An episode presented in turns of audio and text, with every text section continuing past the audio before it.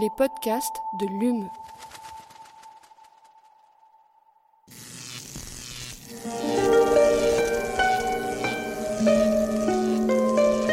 Allume la science. C'est une des nombreuses manières d'essayer de comprendre l'homme. Eh bien, imagine que toute forme de vie sur Terre meurt instantanément et que chaque molécule de ton corps explose à la vitesse de la lumière. Une sorte de, de relativisme absolu. Inversion complète de la charge des protons. La Terre va entendre ces mots. Allume la science. Bonjour et bienvenue à tous et toutes dans Allume la science, l'émission qui vous branche chaque semaine sur l'actualité des laboratoires de l'Université de Montpellier et de ses partenaires. Cette nuit, j'ai fait un rêve merveilleux. J'étais une princesse, ça commence bien.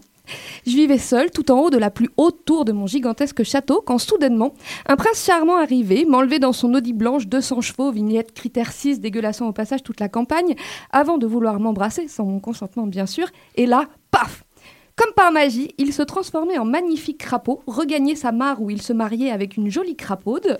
Ils vécurent bien sûr heureux et eurent beaucoup d'enfants qui à leur tour eurent beaucoup d'enfants crapauds, ce qui permit bientôt de repeupler la mare, puis toutes les mares de la région, puis toutes les mares de France et de Navarre et enfin d'Europe, et ainsi de suite, jusqu'à ce que les crapauds disparaissent totalement de la liste des espèces menacées d'extinction.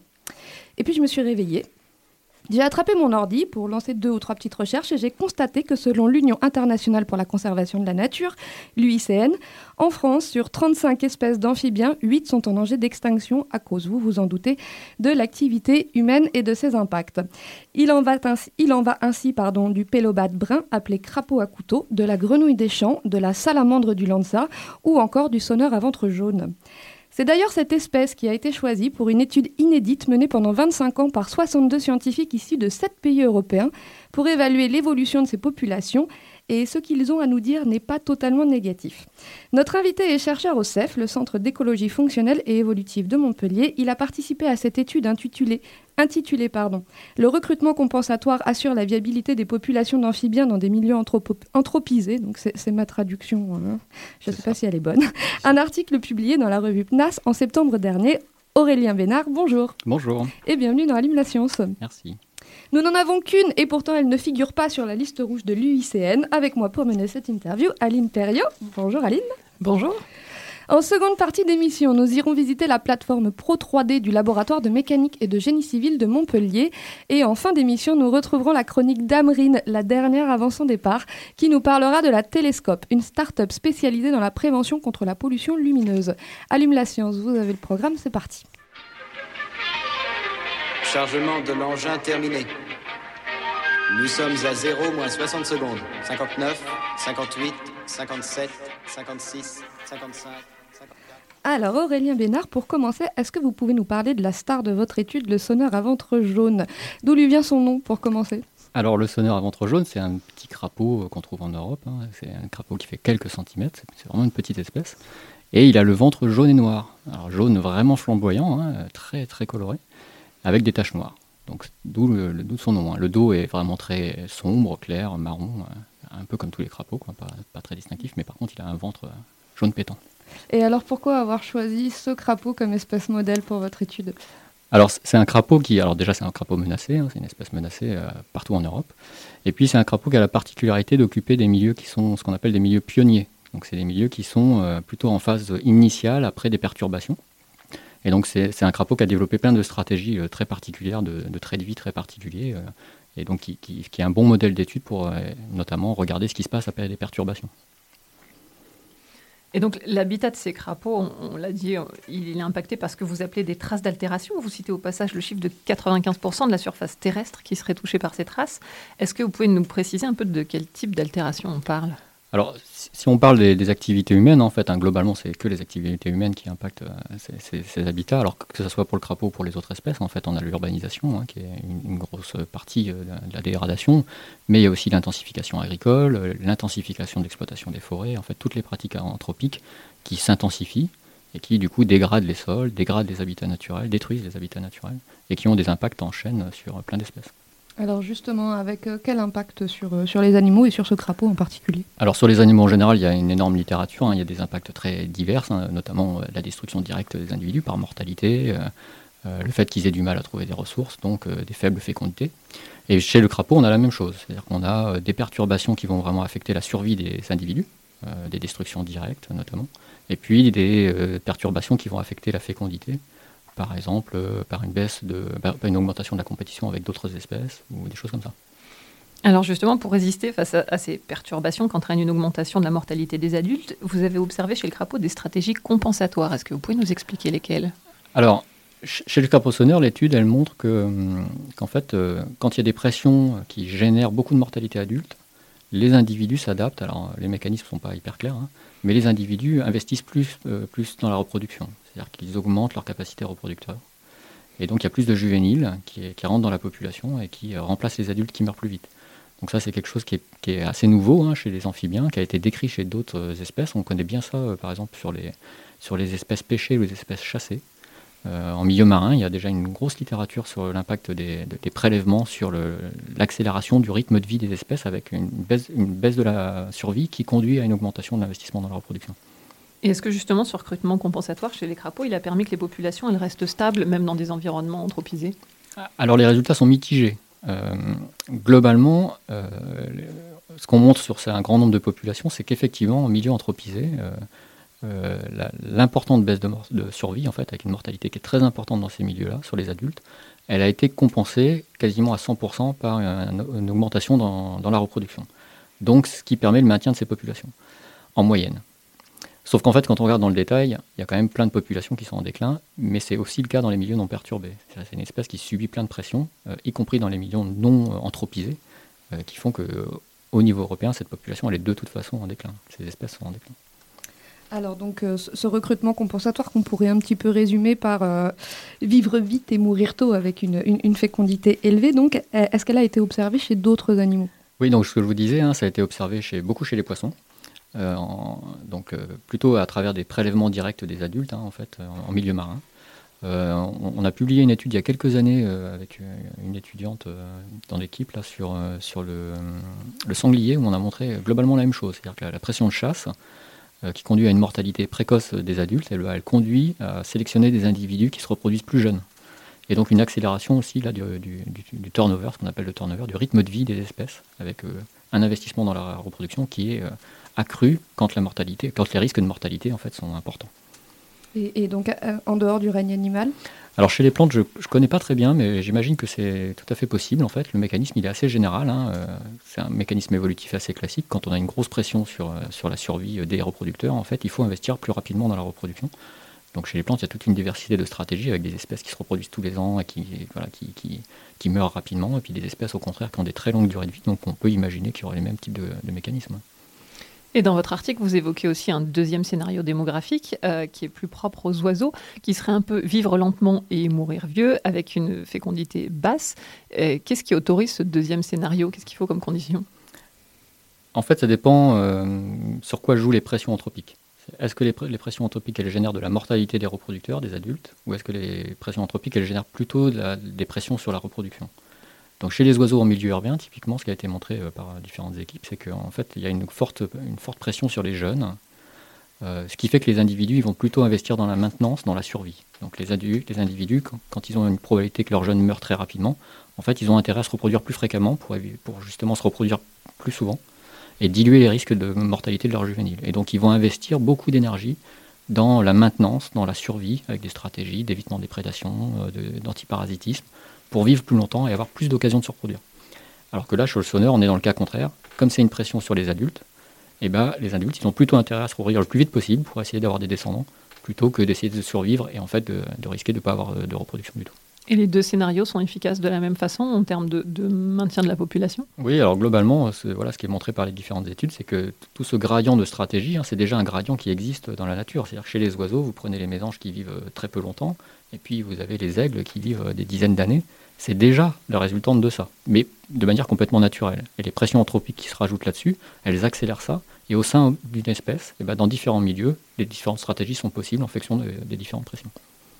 Et donc, en dehors de ces, deux scénarios, face à la, menace ou face à la pression anthropique, est-ce qu'il existe d'autres possibilités pour les animaux? Euh, en termes évolutifs, euh, je, dirais que non. Après, euh, il y a des choses qui peuvent se mettre en place beaucoup plus lentement avec des stratégies peut-être d'évitement ou de comportemental, des choses comme ça. Mais c'est euh, en, termes démographiques, de, viabilité des populations, c'est un peu les deux. euh, c'est pas une stratégie en fait, c'est tout un gradient de stratégie possible avec les deux extrêmes qui sont investir beaucoup dans la survie ou investir beaucoup dans la reproduction. Il y a tout un gradient possible qui peut se mettre en place plus ou moins rapidement en, fonction euh, à la fois de la capacité d'adapta- d'adaptation des espèces, de leur temps de génération aussi pour qu'elles aient le temps d'évoluer, et puis de leur plasticité comportementale et tout ça. Et justement, si, ce procédé de recrutement compensatoire il fonctionne chez certaines espèces et pas chez d'autres, est-ce que ça accroît pas encore les, conséquences des perturbations anthropiques, euh, anthropiques pardon, sur les espèces au bénéfice des animaux qui peuvent le mettre en œuvre euh, par rapport à ceux qui ne le font pas? Alors, ce qui est sûr, c'est que les perturbations anthropiques, euh, elles ont des impacts très forts sur la structure des communautés. Donc, elles, elles ont des impacts très différents selon les espèces. Bien sûr, en fonction de leur stratégie, mais aussi de leur type, des types d'habitats qu'elles préfèrent et tout ça. Euh, Est-ce que le fait que ça change les stratégies autour au sein d'une espèce, ça, joue? Euh, Probablement. Mais la pression majeure, en fait, c'est surtout qu'il y a des espèces qui sont capables de s'adapter, euh, ou qui sont déjà adaptées, en fait, à des, niveaux de perturbation importants et qui, du coup, vont être beaucoup plus compétitifs dans des milieux qui sont perturbés, des milieux anthropisés. Donc on a chez les oiseaux par exemple, on a tout ce qu'on appelle les espèces généralistes, qui sont des espèces qui sont capables de vivre en ville, en, forêt, dans les champs, et qui du coup supplantent très rapidement les autres espèces qui ont pour le coup des spécialisations beaucoup plus fines. Donc ça c'est le premier mécanisme, puis le deuxième mécanisme c'est au sein d'une espèce, parfois effectivement on peut réussir à jouer sur les marges pour euh, s'adapter, mais on n'a quand même pas beaucoup beaucoup d'exemples hein, de ça. Euh, on l'a dit dans l'introduction, cette étude a été menée pendant 25 ans. Donc, comment on réalise une étude comme celle-là? Alors déjà pour mettre en place un, dispositif sur 25 ans, et puis euh, combien d'individus, par exemple, ont été observés? Alors l'étude, elle n'a pas vraiment été menée pendant 25 ans. Euh, le, le travail produit, c'est le fruit de 25 ans de travaux euh, par différents chercheurs, différents euh, naturalistes, différents gestionnaires d'espaces protégés qui suivent cette espèce depuis des années. Donc il y a des suivis qui ont été mis en place effectivement il y a 25 ans, qui ne se sont pas arrêtés depuis, où tous les ans, les, les- les naturalistes vont sur le terrain, capturent les crapauds, les reconnaissent, et ainsi de suite. Alors Et- juste, je vous arrête. Comment on reconnaît un crapaud d'un autre crapaud? Alors, euh, classiquement, euh, chez les amphibiens, on les marque. Donc, euh, historiquement, on les marquait en leur coupant des doigts. Moins sympa. Pas, pas super sympa, pas, pas hyper éthique et probablement avec des conséquences quand même sur la viabilité des populations. Donc, donc historiquement, on faisait ça. Maintenant, on fait plus ça. Maintenant, on leur, on leur implante des pit tags. Voilà, donc c'est des, petites, des petits transpondeurs passifs. Ce qui est aussi potentiellement impactant. Ça, ça nécessite des autorisations spécifiques. Euh, voilà, on ne peut pas faire ça sur toutes les espèces. On peut faire ça que sur les grosses espèces. Euh, chez le crapaud sonneur, en fait, euh, il a le ventre jaune avec des taches noires. Et ces taches noires, en fait, elles sont individuelles. C'est-à-dire qu'il y a des patrons de coloration euh, individuels qui sont pérennes dans le temps. Donc on peut reconnaître les individus juste en regardant des photos de leur ventre. Et ça au, cours des années. Donc il y a des individus qu'on peut suivre comme ça d'année en année grâce à leur patron de coloration. Comme vous reconnaissez votre voisin dans la rue, ben, nous on les reconnaît en regardant les, colorations de leur ventre. Donc on n'a pas besoin de les, de marquer, il n'y a pas de- d'ajout de, marque supplémentaire. Combien de temps ça vit à peu près un crapaud euh Alors c'est très différent selon les systèmes. Du coup, euh, on peut avoir des crapauds dans les systèmes euh, assez protégés, avec peu de pression anthropique, qui peuvent vivre 20-25 ans.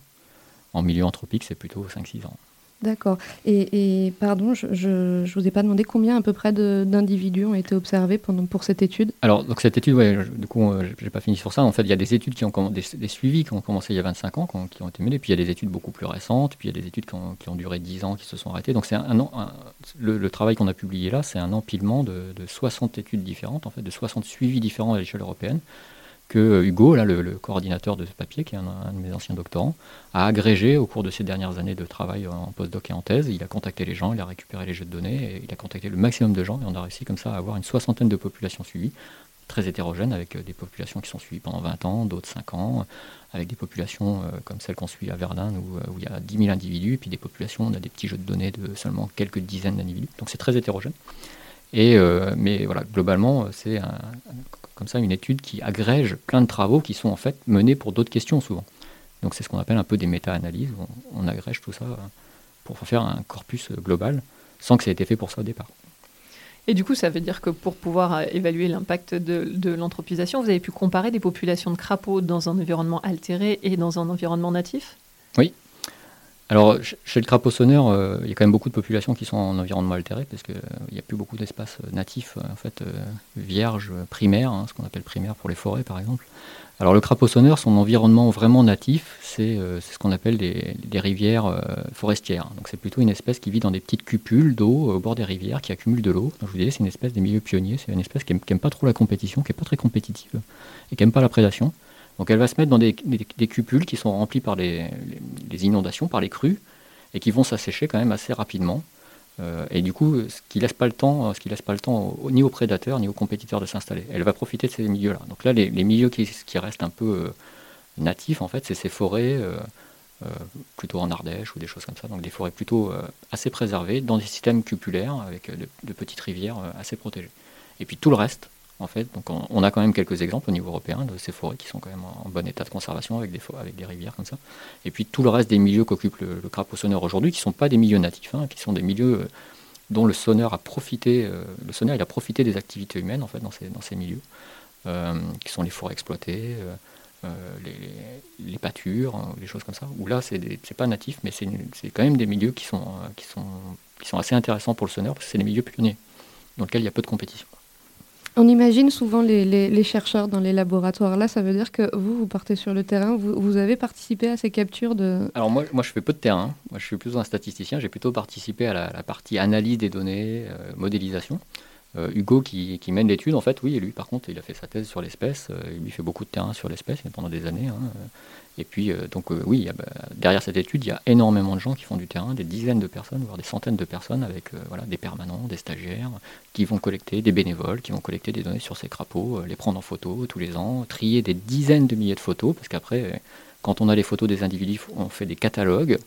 Euh, voilà, comme on ferait pour, euh, quand il y a des vols, on va avoir des catalogues de, photos de gens pour savoir si c'est eux qui, ont, qui, sont venus cambrioler chez vous. Bah là, c'est des photos de crapauds euh, et on a des, catalogues avec des centaines de photos qu'il faut comparer à la main, photo par photo. Donc sur l'étude de Verdun, où on a 9000 individus en catalogue, vous voyez, quand on fait une saison de terrain et qu'on a plusieurs milliers de photos, bah, il faut les passer une par une pour, sur le catalogue pour retrouver le bon individu et pas se tromper. Donc c'est des, centaines et des centaines d'heures de terrain pour arriver à ce genre de résultats. Alors, je l'ai dit dans, l'introduction, euh, vos, résultats ne sont pas entièrement négatifs, mais ils ne sont pas non plus entièrement positifs.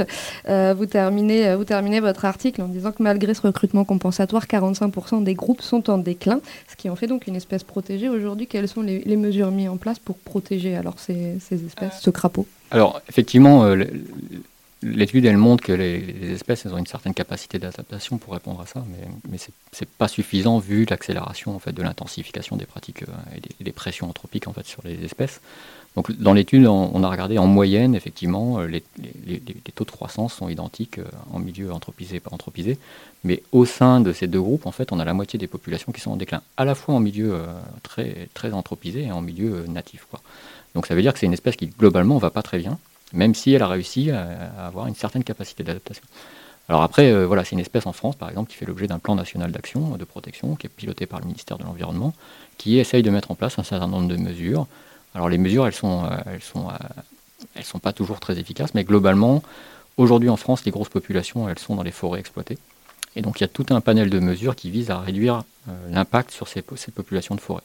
Alors l'impact dans ces populations de forêt, c'est le passage des, le passage des, en fait, L'espèce en forêt, elle, bénéficie euh, de l'exploitation forestière qui, avec les, engins, euh, crée des ornières, qui sont des milieux temporaires, qui sont hyper favorables pour le, crapaud sonneur parce qu'il n'y a pas de compétiteurs. Ces ornières, elles s'assèchent tous les ans.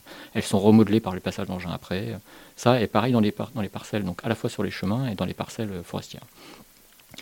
Mais aujourd'hui, euh, il y a une intensification de, l'exploitation forestière, notamment parce qu'on a besoin de bois pour se chauffer. avec la crise euh, de l'énergie, ça va pas s'arranger. Ça va pas s'arranger. Et du coup, ces engins passent de plus en plus fréquemment. Et du coup, le sonneur, il n'a pas le temps de s'installer, qu'il est déjà écrasé par les engins qui passent. Donc, la mortalité adulte, qui est très importante chez cette espèce.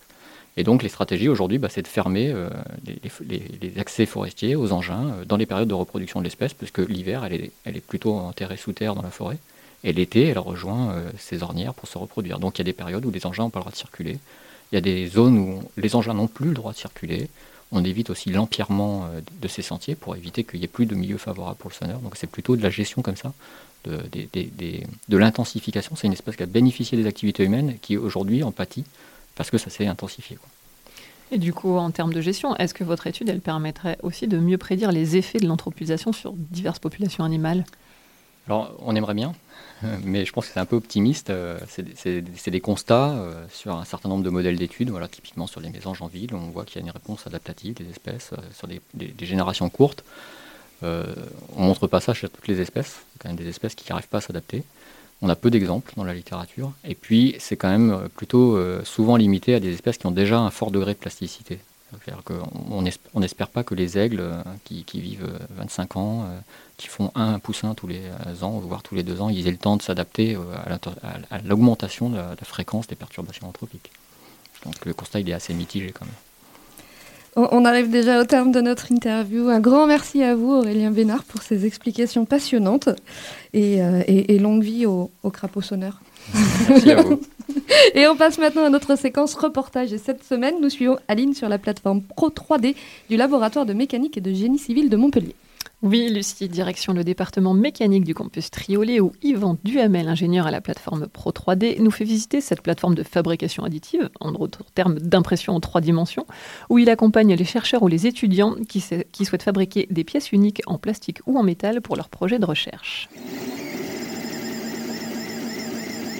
Bonjour, moi je suis Yvan Duhamel, je suis ingénieur euh, sur la plateforme Pro 3D. Alors la plateforme Pro 3D, c'est une plateforme de fabrication additive. donc fabrication additive, c'est impression 3D. Donc on est ici au département mécanique. Donc physiquement, la plateforme est hébergée par le département mécanique, mais elle dépend du LMGC, qui est le laboratoire de mécanique et génie civil. On s'est implanté au, département mécanique parce que euh, les imprimantes, en fait, il y a une partie des imprimantes qui sont utilisées par les étudiants pour leur projet. Et, euh, qu'on pensait aussi que c'était une connaissance qui était importante dans le cursus des étudiants.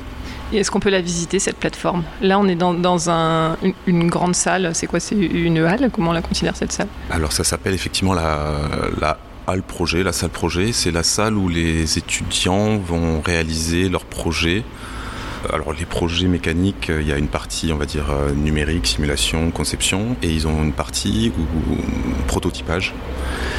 Et pour faire leur prototypage, ils peuvent se servir des imprimantes 3D.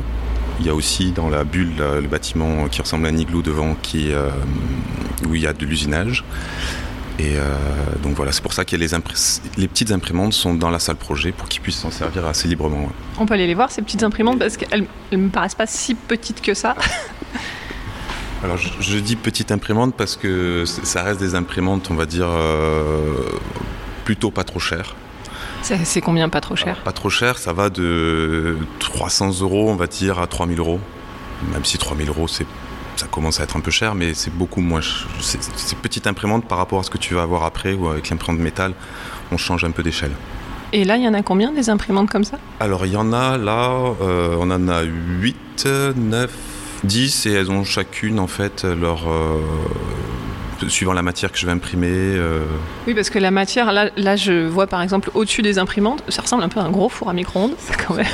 Et au-dessus, il y a des bobines avec, on dirait, du, du fil euh, plastique. Parce que c'est quoi le principe de l'imprimante 3D en fait? Alors ces imprimantes-là sont des imprimantes qui fonctionnent. La matière de base, c'est un thermoplastique sous forme de fil. Donc le fil est, poussé à travers un petit trou métallique qui est chauffé, une buse, euh, au point de fusion du, plastique. Et en fait, on va extruder un petit cordon de plastique liquide et couche par couche, on va construire la pièce. Et on peut construire quoi comme type de pièce par exemple? Eh ben là par exemple, alors le matin c'est un peu euh, je viens, on va dire, euh, relever les, les, impressions. Et ça va. Ici, là, par exemple, on a une pièce, ça c'est pour des électroniciens. Euh, c'est pour essayer de caler un, capteur sur une, un circuit imprimé. Donc c'est du sur-mesure en fonction du besoin. Oui, oui, oui. Alors, ça dépend. Soit les, il y a des anciens chercheurs qui viennent me voir, qui ont déjà conçu leur pièce et je leur imprime. Et il y en a pas mal qui viennent me voir et qui n'ont pas de connaissances en conception donc on va vraiment, ils viennent avec leurs pièces. Donc là par exemple, si c'est quelqu'un qui est venu hier ou avant-hier avec un circuit imprimé, un capteur et qui a besoin d'immobiliser, on va dire, le capteur sur le circuit imprimé. Et euh, d'avoir un- une manip re- reproductible, parce qu'ils ont, je sais plus, 20, 20 cartes à mesurer, donc euh, Donc là, c'est vous qui, qui euh, concevez la pièce en fonction du besoin qui- qu'il apporte. ouais, exactement. Et sur, sur celui qui est déjà dans la machine, qu'on a vu tout à l'heure, là, qui est terminé, il y a une clé USB euh, qui est sur l'imprimante. Pourquoi? Ça, c'est pour, en fait, on, sur l'ordinateur, on va générer les- le fichier qui va contrôler la machine, on le sauve sur une clé, et on, on vient le mettre dans la machine. Alors des fois, il y a des machines qui sont branchées en réseau, et les anciens modèles sont encore euh, par clé ou carte euh, SD. Et elles sont toutes là, les imprimantes Ou du coup, il y en a. Vous me parliez d'une imprimante plus chère tout à l'heure. Est-ce qu'on peut la voir aussi? Donc ici, parce que voilà, ici c'est les imprimantes, on va dire un peu, alors pas en libre accès, mais qui sont accessibles plus facilement pour les étudiants, et- mais pas que. Et à côté, on a l'imprimante métal qui est à part. Alors essentiellement pour des raisons d'hygiène et sécurité, puisqu'elle fonctionne avec de la poudre métallique et que pendant son fonctionnement, ça peut être un peu. euh, alors il y a- des dangers. euh, et pour la poudre, qu'il- il faut y faire attention, la garder à l'abri de l'oxygène, et euh, aussi pour l'environnement, puisque c'est des poudres qui peuvent être explosives, et essentiellement, c'est des, fines particules qu'il ne faut pas respirer pendant qu'on utilise. C'est ça? C'est ça. Ah oui, on rentre dans une autre dimension là, du coup. Euh, c'est plus un micro-ondes, c'est un. C'est quoi ça Un congélateur géant? C'est, oui, je sais pas, un camion. Et Mais- comment elle fonctionne celle-là? Alors ça, c'est une, fo- c'est une imprimante euh, laser sur lit de poudre. Donc qui, la, la matière première, là, c'est du- une poudre métallique. Donc on fabrique des objets en métal. On fabrique, on fabrique des objets en métal. ouais. Donc c'est une poudre métallique. La machine va étaler une fine couche de poudre métallique et il y a un laser qui vient fusionner la poudre localement, comme ça. Alors c'est un peu comme les imprimantes plastiques, c'est du couche par couche. Sauf que là, on va, on va fusionner une couche de métal. On ré- la machine réétale une couche de poudre, on refusionne et ainsi de suite. On va- comme ça, on crée la pièce. Et l'odeur particulière qu'il y a dans la salle, c'est la Alors ça, c'est la résine parce qu'il y a une autre imprimante euh, résine euh, en face. Donc finalement, vous pouvez faire des pièces en plastique, des pièces en résine et des pièces en métal ici à Pro 3D. Oh, oui. On, on peut en voir quelques-unes des pièces Alors, en on va- métal on va passer à côté. Si tu veux juste voir à côté. euh, Oui. Donc là, c'est l'imprimante métal. En fait, les, pièces, quand elles sortent de l'imprimante, il y, a, besoin de faire un recuit. On va, une cuisson de détentionnement, ça s'appelle. On va rechauffer la pièce métallique pour euh, enlever les, contraintes, c'est-à-dire les, les efforts qui restent dans la pièce. Et ensuite, il y a une scie. Donc, le, pour faire les cuissons, on a un four là, petit four. Pas si petit non plus. Et à côté, une scie euh, pour décrocher les pièces des plateaux. Parce que les pièces, en fait, sont fusionnées au plateau. Le plateau est dans la même matière que ce qu'on va imprimer. Et les premières couches sont vraiment fusionnées au plateau. Et Donc c'est une grosse scie à métaux. Quoi. c'est une grosse scie à métaux, ouais. Voilà, le plateau. Et là, on- ça, le, le support correspond à la taille du plateau. Donc la les plateaux sont pas si grands que ça par rapport à la On peut pas faire des très grandes pièces alors. on va dire que c'est une trentaine de centimètres. La base du, du plateau fait une trentaine de centimètres et on peut monter jusqu'à 35 centimètres en hauteur. Et on passe maintenant à la chronique d'Amrine. Bonjour Amrine. Bonjour Lucie. Et aujourd'hui, vous nous parlez d'une collaboration entre INRAE et la start-up La Télescope, installée depuis 2018 à la Maison de la Télédétection à Montpellier. Il propose aux collectivités un outil d'aide à la définition de la trame noire, autrement dit, d'un zonage propice aux espèces euh, animales nocturnes, et cela grâce à des images satellites. C'est bien ça? Exactement Lucie. À l'heure actuelle, la pollution lumineuse issue de l'éclairage public et privé a un impact sur le cycle de vie des espèces qui vivent la nuit. Pour lutter contre ce phénomène, les communes ont besoin de connaître l'intensité lumineuse sur leur territoire pour définir une trame noire, des zones sombres propices à la vie des espèces nocturnes. Cet état des lieux peut être réalisé depuis l'espace grâce à des images nocturnes acquises par des satellites à très haute résolution spatiale. Avec une précision qui est de l'ordre d'environ 1 mètre, il est ainsi possible de travailler à l'échelle du campus de l'université par exemple. Cette idée, elle est née comment et quand? Une cartographie de la pollution lumineuse avait déjà été réalisée en 2021 par la Télescope et le bureau d'études Dark Sky Lab pour la région Occitanie afin d'identifier une première trame noire à l'échelle régionale. L'objectif du projet est de poursuivre ces travaux à des échelles plus fines grâce à des satellites de nouvelle génération et en concertation avec les acteurs de terrain sur les enjeux locaux de préservation de la biodiversité. Plus concrètement, qu'est-ce que cet outil va changer dans la vie des collectivités? Les acquisitions de nuit par satellite font ressortir les axes de transport, les centres commerciaux et certains équipements tels que la nouvelle gare à Montpellier. Grâce aux données issues de ces images, les communes vont pouvoir analyser à la source l'éclairage public et privé. Elles pourront ainsi suivre les pertes de lumière à grande échelle et en concertation avec les naturalistes, identifier celles qui pourraient avoir un impact sur la circulation et la reproduction des espèces nocturnes. Lors de la rénovation de leur parc d'éclairage, les communes pourront ainsi faire des choix éclairés sur les équipements et leurs utilisations. Oui, on a bien noté le jeu de mots. Et donc, cette pollution lumineuse, c'est un vrai défi pour les communes Oui, le maire est l'autorité compétente en matière de lutte contre la pollution lumineuse. L'évolution législative des dix dernières années a introduit la notion de nuisance lumineuse et défini des prescriptions temporelles sur les heures d'extinction des commerces et techniques sur l'intensité et la couleur de l'éclairage. Au-delà de la préservation de la biodiversité, lutter contre la pollution lumineuse est une opportunité d'économie d'énergie et d'argent public pour les collectivités. Il est par ailleurs démontré que l'éclairage nocturne peut aussi affecter la santé humaine en perturbant le cycle du sommeil. Alors, est-ce qu'ils ont déjà obtenu des, résultats la télescope? Alors oui, une expérimentation avait été réalisée en 2020 pour cartographier la pollution lumineuse sur le territoire de la métropole de Montpellier à partir de premières images à très haute résolution spatiale. De nouvelles images sont en cours d'acquisition pour valider et améliorer cette méthode de cartographie. Et donc ces, ces images, qu'est-ce qu'ils souhaitent en faire? Alors ces nouveaux résultats seront croisés avec des données environnementales pour identifier les zones où il est urgent de diminuer, voire supprimer l'éclairage. Un travail de concertation sera mené avec les différents acteurs du territoire pour les sensibiliser à la problématique de la pollution lumineuse et mettre en place une gestion raisonnée des éclairages publics et privés. Et pour finir, comme d'habitude, la devise de la start-up Coopérer ensemble pour innover autrement. Merci Amrine. Allume la science, c'est fini pour aujourd'hui. Un grand merci à Adeline Flock pour la réalisation de cette émission. On se retrouve la semaine prochaine. D'ici là, restez branchés.